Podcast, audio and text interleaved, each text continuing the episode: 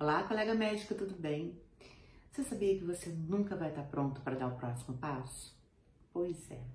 Insegurança, medo, ansiedade, isso todos nós temos, né? Comum no ser humano.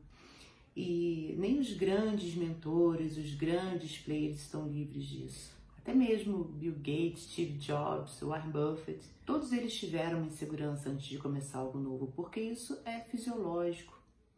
O que diferencia esses caras da gente, seres normais, é a coragem que eles enfrentam essa insegurança para algo novo. E é isso que eu vou te ensinar hoje.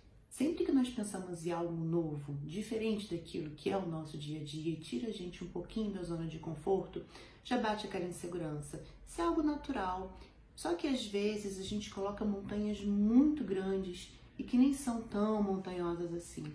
Às vezes a gente acha que é muito difícil, muito inalcançável, e quando a gente começa a fazer, a gente toma coragem para ter aquela atitude de mudança, a gente percebe que não é nada daquilo.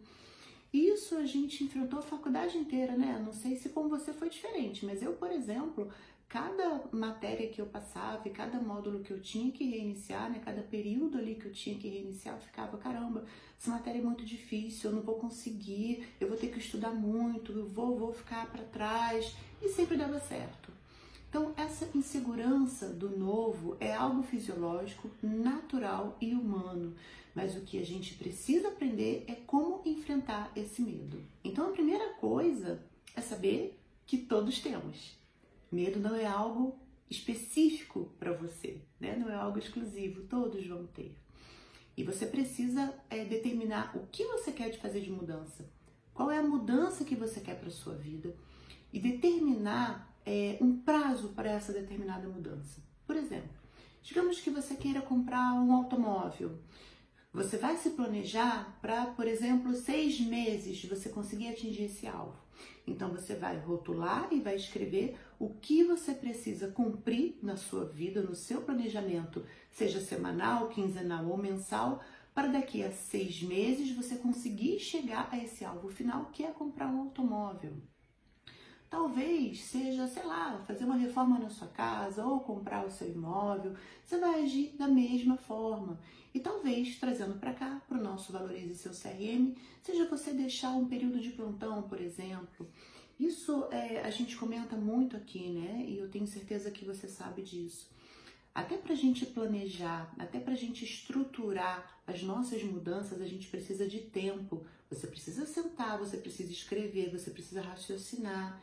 Quem sabe se você conseguir tirar um período da sua semana para isso, ou um período de plantão, ou um período de ambulatório, você já vai começar a enfrentar diferente essa questão de mudanças na sua vida, porque você vai poder se planejar melhor. Às vezes a gente tem ali vários projetos guardados e eles só ficam guardados porque a gente não tem como planejar, como executar até chegar nesse objetivo final. Então, o tempo é importante para você nesse momento. Então, talvez você queira realmente se planejar para deixar um período de plantão. Coloque isso no papel. Se planeje ali três meses, seis meses, um ano, o que você precisa fazer para você chegar até esse período final que você predetermina e conseguir cumprir o seu objetivo. Agora, gente, uma coisa é muito importante. Não adianta você saber o que você quer, a mudança que você quer trazer para sua vida. Não adianta você colocar no papel, colocar objetivos, colocar alvo e datas pré-determinadas se você não fizer nada do que está escrito ali. Vai ser só um pedaço de papel e um sonho que não vai ser realizado, tá? Você precisa realmente conseguir cumprir aquilo que você está pré-determinando. E é isso que os grandes players fazem. E é por isso que eles são grandes vencedores também. Valorize seu CRM.